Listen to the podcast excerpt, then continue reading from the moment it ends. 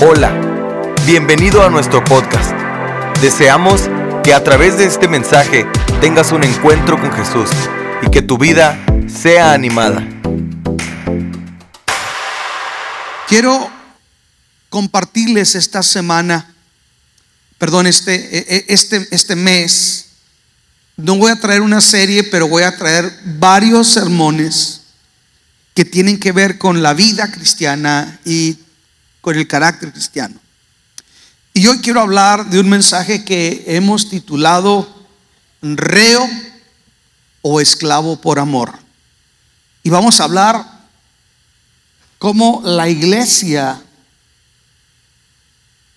puede ser nuestra cárcel o es nuestra fortaleza. La iglesia es nuestra cárcel o es nuestra fortaleza. Dice en el primer libro de los reyes, si va conmigo, primer libro de reyes, capítulo 2, versículo 36 en adelante. Luego mandó llamar a Simei y le dijo, construyete una casa en Jerusalén y quédate allí. ¿Qué le dijo? Construyete una casa en Jerusalén y quédate allí. No salgas a ninguna parte, porque el día que salgas y cruces el arroyo de Cedrón, podrás darte por muerto y la culpa será tuya. El día que cruces, el día que salgas y cruces el arroyo de Cedrón, podrás darte por muerto y la culpa es tuya. ¿Qué podremos predicar nosotros de esto? ¿Sabe que cuando yo veo este pasaje, veo lo siguiente. La vida cristiana es una vida para gozar la libertad con que Cristo nos ha hecho libres. ¿Está de acuerdo conmigo? Es para gozar la libertad con que Cristo nos ha hecho libres. Pero esta libertad no significa carencia de leyes, mandamientos o prescripciones. De lo contrario ya no sería libertad, libertad, perdón, sería libertinaje. La libertad sin leyes, sin mandamientos, sin compromiso para cumplirlos, deja de ser libertad y se convierte en libertinaje y anarquía. Aunque como cristianos nosotros no estamos bajo la ley de Moisés, sino bajo la gracia. Bajo la gracia dice la Biblia que el apóstol Pablo dice que nosotros estamos bajo la ley de Cristo. Mm. La ley del Antiguo Testamento, la ley mosaica, condena las acciones, lo que una persona haya hecho, condena acciones. Pero la gracia no condena las acciones, condena las intenciones del corazón. La ley dice, no cometerás adulterio. ¿Verdad que sí? La gracia dice, el que mira a una mujer y la desea en su corazón, ya adulteró con ella. No matarás, dice la ley. ¿Sí? Pero la gracia dice, el que llame raca, raca, así es en el hebreo, raca, que quiere decir necio. El que llame necio a su hermano será contado por un juicio de homicidio. Mm. Yo veo gente que se jacta en la gracia para vivir una vida tan negligente y apartada de Dios. Y por el contrario, la gracia es la que más me obliga que aunque he recibido una libertad, esa libertad tiene límites, linderos que no debo atravesar o cruzar. Y eso es sumamente importante. Y Pablo habla que nosotros estamos bajo la ley de Cristo. Y bajo esa ley, Jesús nos dice, es cierto, si están cansados y cargados, vengan a mí, yo los voy a hacer descansar. Pero lleven mi yugo sobre ustedes y aprendan de mí que soy manso y humilde de corazón. Y tendrán descanso para sus almas. Pero fíjese que dice, lleven mi yugo ah, sobre ustedes. El yugo es lo que le ponen a la bestia para arar la tierra. Ya es una yunta de bueyes o de asnos o caballos, lo que usted quiera. Y el yugo es lo que hace que el animal tenga una autoridad sobre él que lo impulsa y lo guía. Entonces, el yugo le está diciendo que hay alguien que está por encima de ti, una autoridad que te va a llevar a donde Él diga, que sería equivalente a, hágase Señor tu voluntad, así en los cielos como en la tierra. Estamos aquí. El yugo une a la persona que va llevando eh, eh, el arado, ¿sí? En las manceras y tiene la autoridad, pero el yugo lo une a aquel que lo va guiando. La obediencia a la palabra del Señor da testimonio que yo estoy unido a Cristo y que Cristo gobierna mi vida. ¿Estamos aquí? Jesús dijo, en esto conoceréis que son mis discípulos si guardan, ¿qué? Mis mandamientos, mis leyes, mis palabras. O sea, en el Antiguo Testamento hay ley y bajo la gracia está la ley de Cristo, que es todo ese código que Jesús habla de conducta en Mateo capítulo 5, 6 y 7, del cual escribió una serie que se, se compartió en los grupos de hogar. Más de 44 estudios escribí y yo sé que algunos de ustedes ni siquiera separaron a uno solo, pero escribí más de 44 estudios solamente para eh, eh, tratar de forma sistemática el capítulo 5, 6 y 7, que es la ley de Cristo. Escuche esto.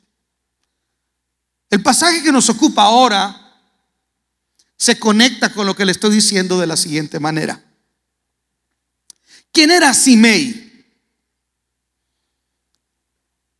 ¿Y por qué a Simei le he dicho, hey, no te salgas de Jerusalén, construyete una casa de tres, de cuatro pisos, de los pisos que quieras. Quédate ahí, arraigate ahí, prospera. Pero no, no cruces el torrente del Cedrón, porque el día que tú cruces el torrente del Cedrón, ese día, cuello, date por muerto. Y la culpa será solamente tuya. Le dan una amnistía a Simei. Eso es una amnistía. ¿Por qué le están dando una amnistía a Simei? Déjeme le pongo en contexto lo que está pasando. David está para morir. David está para morir. Y David antes de morir le da una serie de encargos a Salomón y le dice, mira mi hijo, cuídate de este y cuídate de este otro, escalado y colorado. Échale ojo. A Merengano, si lo matas, porque es tóxico. A este otro, dale una oportunidad. Fíjese qué tremendo lo que hace David, ¿verdad? Le está dando instrucciones a su hijo que lo va a suceder en el reino de cómo tiene que conducirse con cierto tipo de gente. Y una cosa que dice a Simei dale una chance que tú sabrás qué hacer, dale una chance, pero no se la pongas tan fácil. ¿Por qué? Porque estaba tan enojado David con Simei. Bueno, cuando David sale huyendo, que Absalón se revela contra él, la historia está en segunda de Samuel, capítulo 19, versículos 15 al 20. Yo le platico la historia.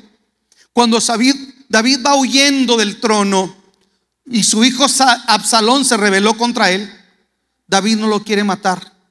Y entonces sale un familiar de Saúl, el antiguo rey, y le empieza a gritar a David, perro maldito Dios te está pagando lo que tú mereces y lo maldice al rey David. Fíjese, hay gente, aquí hay una enseñanza, hay gente que nunca te va a levantar la mano mientras tú estás de pie. Pero en un momento de vulnerabilidad, hay gente que aprovecha ese tipo de ola para sacar lo que realmente tiene contra ti. Te lo voy a decir, apunta eso. Ese es un principio bíblico. Hay gente que nunca te la va a enfrentar. Pero tal vez en un momento de debilidad tuyo o de vulnerabilidad va a sacar lo que realmente tiene en contra tuya. Simei es ese tipo de gente. Cuando el rey David está reinando no dice nada, pero cuando hay una crisis en la casa del rey David y su hijo Absalón se revela contra él y David mejor sale huyendo para no matarlo, dice que sale este hombre y le grita y maldice al rey David. Y uno de los generales del rey David dice, saca la espada y dice, Señor, ¿quieres que mate a este perro muerto? Porque mira lo que te está diciendo. Y David dice, no, déjalo. Si Dios le permitió que me insultara, deja que sea Dios. Pues ese es Simei. Pero después, escuche, Absalón muere. Y David regresa de nuevo a Jerusalén. Y este hombre sale a recibirlo, diciendo, ay, es que estaba muy enojado, hermano. No supe lo que dije. Este, eh, a mí me traicionan mis emociones. Este, perdóname, rey bonito, chiquito, precioso. Mm, tú eres mi rey. Y David no lo mira. Ah. Ah. no me mates, rey. No te voy a matar. No te preocupes. Yo no te voy a matar. Quién sabe si otro. Pero yo no te voy a matar. Entonces, cuando David va a morir, le dice a Absalón: Mi hijo, este me maldijo. Y es muy común que el que mandiga a mí te va a querer maldecir a ti. El que no se detuvo conmigo tampoco se va a detener contigo. Entonces Salomón, como Salomón tiene la sabiduría de Dios, Salomón le da una amnistía y le dice, Simei, mira, tú le dijiste esto y esto y esto a mi padre, mereces cuello, que te maten. Pero sabes una cosa, voy a ser benevolente contigo. Simplemente te voy a pedir que te quedes en Jerusalén, que mores ahí, que no salgas a una parte ni a otra, porque el día que tú salgas y cruces ese, ese límite, le dieron probation. ¿Qué le dieron? Aquí está, le dieron probation. Quédate ahí. Ya vimos el delito, ya vimos el probation y lo que comprende los límites para vivir. Fíjese qué tremendo, no le tocó Belén, la ciudad más pobre de Judá, le tocó Jerusalén. Wow. La ciudad más bella de Israel, la ciudad del gran rey, la ciudad preciosa de Jerusalén. Le dijeron, aquí te vas a quedar, chiquito. Haz tu casa de lo que quieras, construye un duplex, apartamentos, haz lo que tú quieras, pero le dicen, quédate ahí. Construye una casa en Jerusalén y que se te vea ahí. Todo lo que tenía que hacer Simei era perseverar en ello. Perseverar en ello. Abocarse a lo que le están diciendo. Someterse a lo que le dijeron. Porque vea conmigo el versículo 37 cuando le dicen esto en el 38 dice, Simei dijo, en ese capítulo que estamos de Primera de Reyes capítulo 2, Simei dijo al rey, la palabra que es buena, como el rey mi señor ha dicho, así lo hará tu siervo.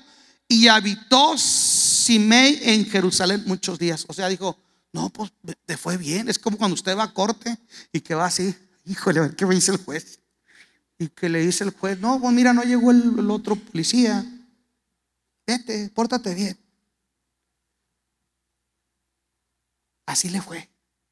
Pero, cuidadito con otra. Cuidadito que me digan los vecinos que anda golpeando a su señora. Hello. Cuidadito. Porque no va a ir una. Este ya llevaba dos. No va a haber una tercera. Tenga cuidado. No sea necio. Sea prudente. No sea negligente. Este hombre dijo, no, dicen en mi tierra, papitas. O sea, easy, es bueno. Eso es lo que tengo que hacer. Es lo que tiene que hacer. No, fácil, ya, ya la hice. Ok. Todo lo que tenía que hacer era perseverar en su libertad condicional. Usted y yo venimos a Cristo. Éramos reos de muerte. Éramos reos de muerte, aplicación. Usted y yo éramos reos de muerte. La paga del pecado es la muerte. Todos pecamos y todos quedamos destituidos de la gloria de Dios. Romanos 3:23. Mas Dios muestra su amor con nosotros en que siendo aún pecadores, Cristo murió por nosotros. Y por su bendita gracia, al confesar y poner nuestra confianza en el Señor, dice tu palabra, cerca de ti está la palabra. Esta es la palabra de fe que predicamos, que si crees en tu corazón que Jesús es el Señor y lo confiesas con tus labios, será salvo. Porque con el corazón se cree para justicia, pero con los labios se confiesa para salvación. Entonces fuimos inmersos en la Jerusalén. A lo espiritual. ¿Quién es la Jerusalén espiritual? La iglesia. Hello. ¿Quién es? La iglesia. ¿Quiénes son los judíos del Espíritu? Nosotros. ¿Estamos aquí? Fuimos injertados, fuimos sumergidos. Cuando dice todos fuisteis bautizados en un mismo espíritu, está diciendo todos ustedes fueron sumergidos en el cuerpo de Cristo, en la Jerusalén, en el pueblo escogido. Pero, aunque estamos en Cristo, hay límites, hay barreras. En esto conoceréis que me amáis si guardáis mis mandamientos. Hay límites. Todo me es lícito, pero no todo me conviene, dice el apóstol San Pablo. Todo me es lícito, pero no de todo me voy a dejar dominar. Si hay leyes. Yo dije, si hay leyes bajo la gracia, si hay leyes. Todo lo que tenía que hacer Simei era perseverar en su libertad. Y todo lo que tenemos que hacer nosotros es perseverar en nuestra libertad en Cristo Jesús. Fíjese qué importante este asunto de perseverar. Perseverar es el término que se usa para en el, en el griego cuando están corriendo una carrera maratón para el que llega al final. Es perseverar. El que comienza una carrera y no se sale, no, no renuncia a medias, sino que llega hasta el final. ¿Estamos aquí?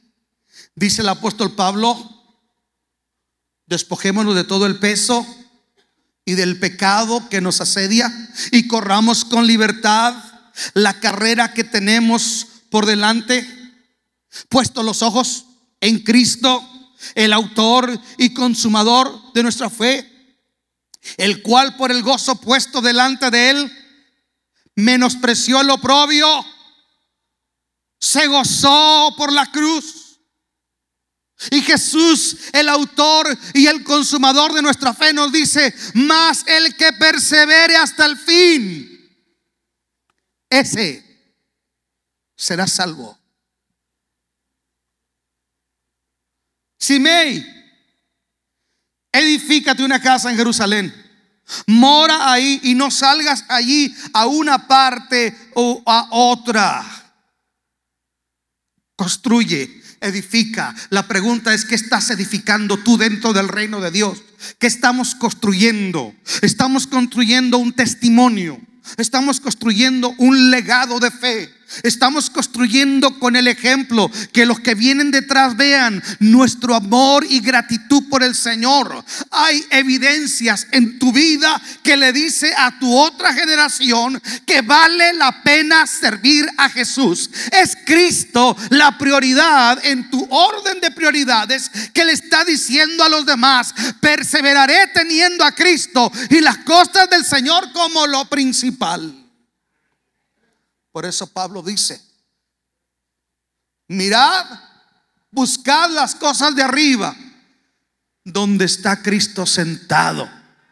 Las cosas que no se ven, porque las que se ven son perecederas. Estamos aquí. ¿Qué estamos edificando? ¿Qué está usted edificando? Edifícate una casa. Ya estás dentro de la iglesia. Ya fuiste lavado con la sangre. Ya te dio el Espíritu Santo Dios. Ya tu nombre está escrito en el libro de la vida. Ya fue resuelto tu principal problema, que era el de la salvación. Pasaste de la condenación y de, la, y de las tinieblas a la luz admirable de Cristo. Ya estás en Cristo. Ya diste el gran paso. Ahora ¿Qué vamos a hacer? La palabra clave es edifica, construye. La pregunta es, ¿qué estamos construyendo? Hello. ¿Qué estamos construyendo? Construyete. Iniciativa. Acción. Metas. Una meta, me voy a ganar una persona para Cristo este mes. No va a terminar este año sin que me haya ganado cinco personas para el Señor.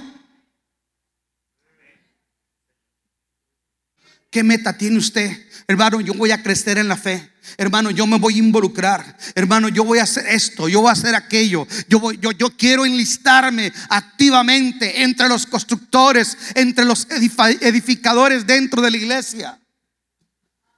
Construyete una casa en Jerusalén. Dios te dice, ten metas en el reino. Ten metas en el reino. Que en el cielo te conozcan y que en el infierno te teman. Alguien diga amén. Que en el cielo te conozcan y que en el infierno te teman. Que Dios pueda decir, este es mi hijo amado, en él tengo contentamiento. Y que cuando te despiertas diga el diablo, ay, ya se despertó fulano. ¿Qué estamos construyendo? ¿A cuántos hemos mandado para el cielo? Mm. ¿O será que somos más estorbos que estamos mandando gente al infierno? Construyete una casa mm. y mora ahí. Que se te vea, que te conozcan. Unos llegaron y le dijeron a unos que eran hijos de un exorcista ambulante en el libro de los Hechos y fueron frente a un endemoniado y le dijeron, en el nombre del Cristo que predica Pablo, sal fuera. Escuchen esto. En el nombre del Cristo que predica Pablo, le dijeron al demonio, te conjuramos que salgas fuera. Y el demonio les dijo, hey, wait a minute. Sé quién es Jesús. También sé quién es Pablo. Pero tú, ¿quién eres? Y dice que se lanzó sobre ellos, los golpeó y los mandó encuerados. Así lo dice la palabra, libro de los hechos. A Pablo conozco, sí. A Cristo conozco, sí. Hay gente que le gusta decir, yo conozco a fulano y yo conozco a Merengán, sí, pero tú quién eres. Aló. Porque a veces la gente pregunta mucho por referencias. ¿De qué le sirve si me junto con fulano, pero no me junto con Cristo? ¿De qué le sirve la referencia si en el cielo no te conocen? En el nombre del Dios que predica. No, no, no, no. Es una experiencia. Es que te han visto ahí. Alguien diga amén. Escúcheme esto. Cuando, cuando Pedro y Juan, escuche, levantaron al cojo en la puerta hermosa del templo, lo llevaron y dice que los azotaron porque supieron que habían estado con el Nazareno. A Pedro lo delató su manera de hablar. Tú eres uno de ellos, le dijo la mujer, porque cuando te juntas con los sabios, sabio serás. El cristiano que mora, que está en la presencia de Dios, se le conoce así. Que te conozcan que te vean ahí. Alguien diga amén. No, si yo me congrego con usted y usted, ¿qué célula va? A su nombre, gloria. ¿Dónde se sienta? Escuche, tres ordenanzas nada más. ¿Qué hizo Simei? Quiero que lo vea conmigo. Versículo 39 de segundo libro, primer libro de Reyes, donde estamos, el capítulo 2, versículo 39. Dice, pero pasados tres años, aconteció que dio dos siervos de Simeis huyeron a Aquis, hijo de Maca, rey de Gat, y dieron aviso a Simei, diciendo, he aquí, tus siervos se fueron a Gat. Y Simei dijo, no, pues allá que se queden, yo aquí me quedo. Verso 40. Entonces Simei se levantó y ensilló su asno y se fue a Aquis en Gad para buscar a sus siervos.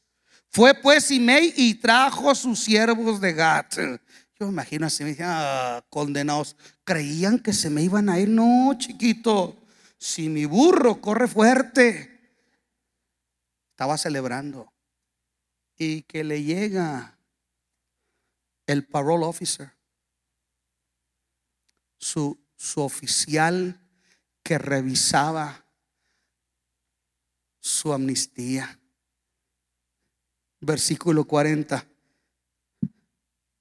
41. Luego fue dicho a Salomón que Simei había ido a Jerusalén hasta Gat, de Jerusalén hasta Gat, y que había vuelto. Entonces el rey envió e hizo venir a Simei y le dijo, no te hice jurar por Jehová y te protesté diciendo, el día que te salieres y fueres acá o allá, sabe de cierto que morirás. Y tú me dijiste, la palabra es buena, yo lo obedezco. ¿Por qué pues no guardaste el, el juramento de Jehová y el mandamiento que yo te impuse? Dijo además el rey a Simei, tú sabes todo el mal, el cual tu corazón bien sabe que cometiste contra mi padre David. Jehová pues ha hecho volver el mal sobre tu cabeza. Y el rey Salomón será bendito y el trono de David será firme perpetuamente delante de Jehová. Entonces el rey mandó a Benaía, hijo de Joiada, el cual salió y lo hirió y murió y el reino fue confirmado en mano de Salomón. Dos cosas que me llaman la atención. Número uno, por lo que no valía la pena. Por lo que no valía la pena. Este hombre echó a perder todo. Jeremías capítulo 1, si es tan amable. Jeremías capítulo 1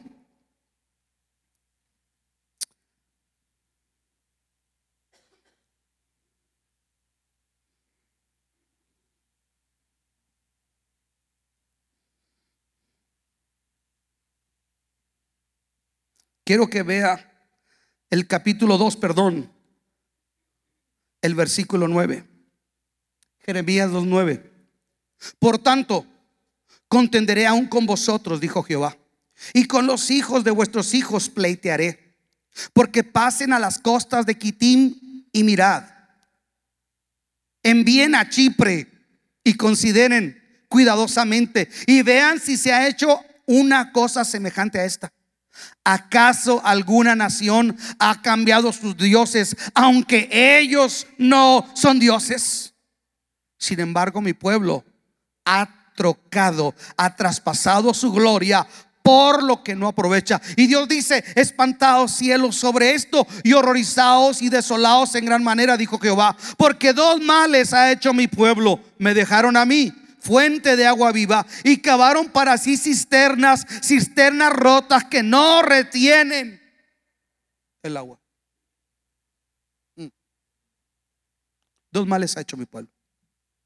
Me dejaron a mí.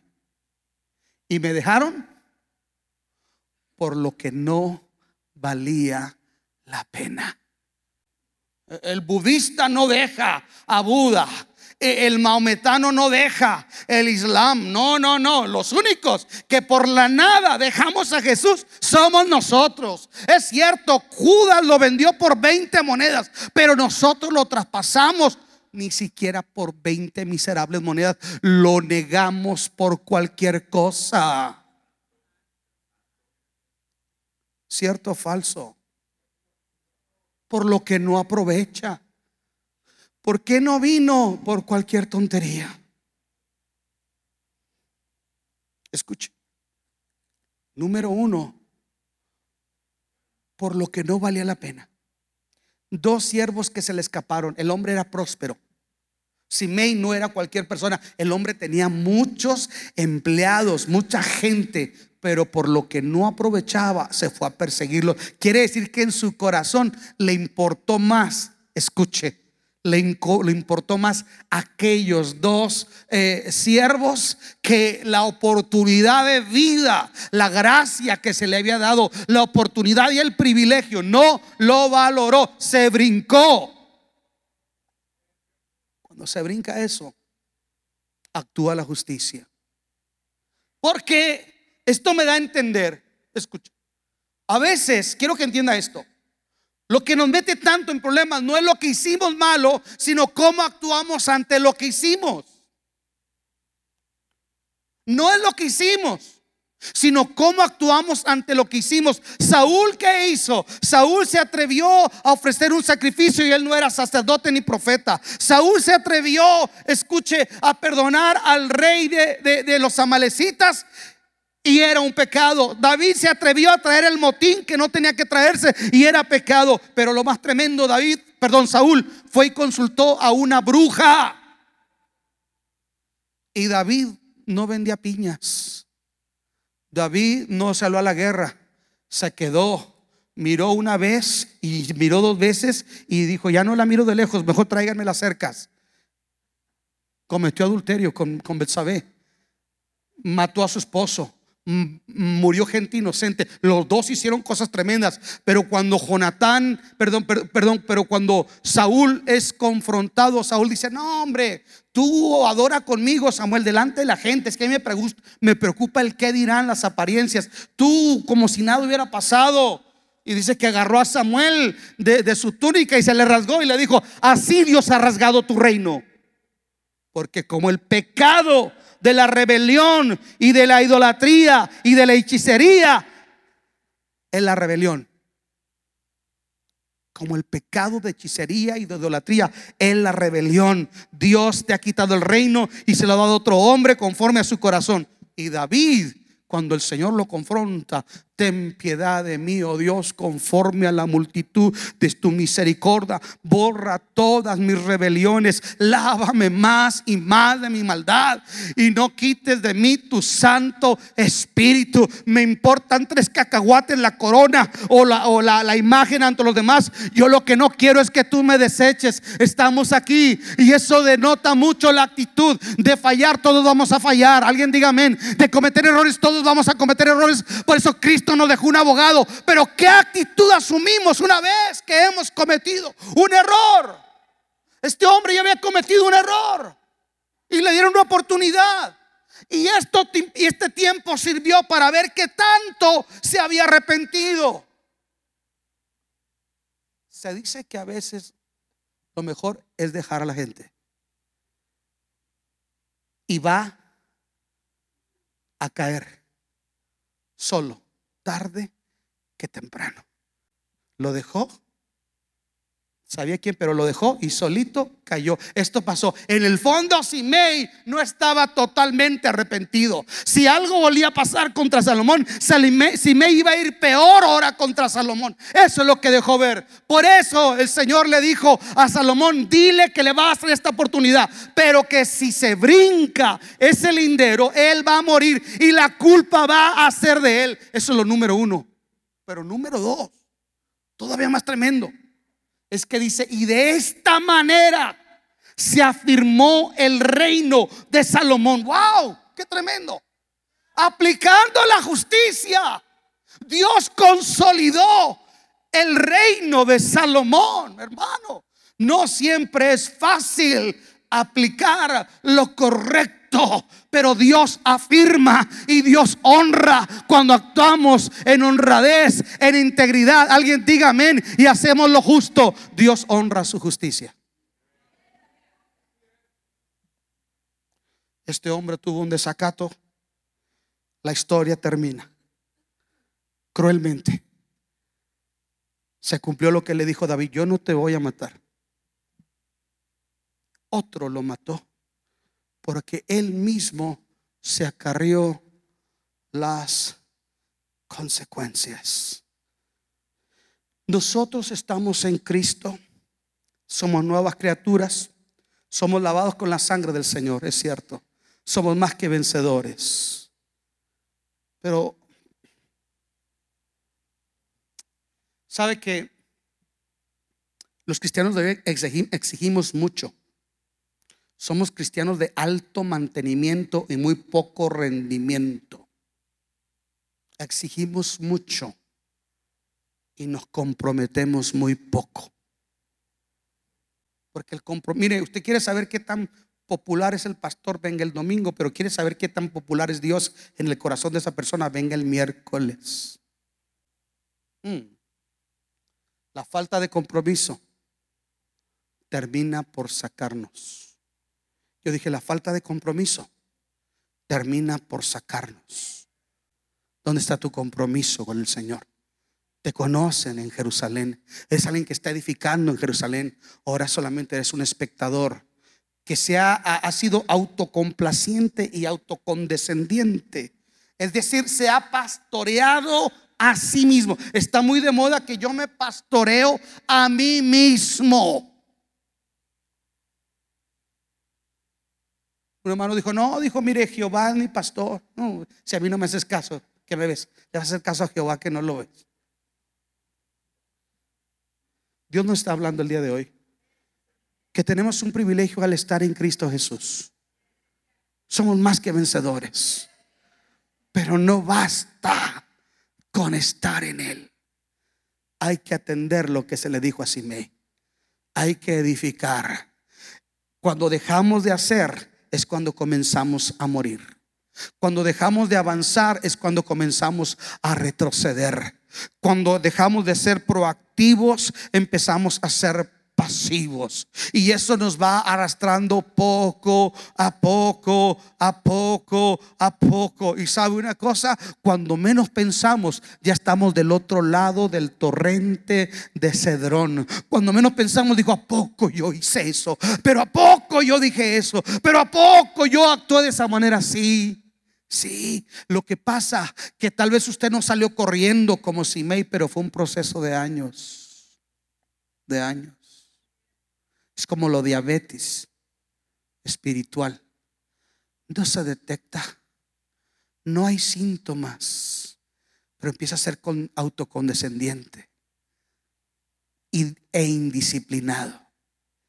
Y de repente cuando la enfermedad se manifiesta, ya está avanzada. Así pasa con nosotros. de repente decidimos que no, ah, yo desde acá y ah, sí, ah, me entra por un oído, me sale por otro, pero de repente cuando llegue la factura, entonces va a haber consecuencias.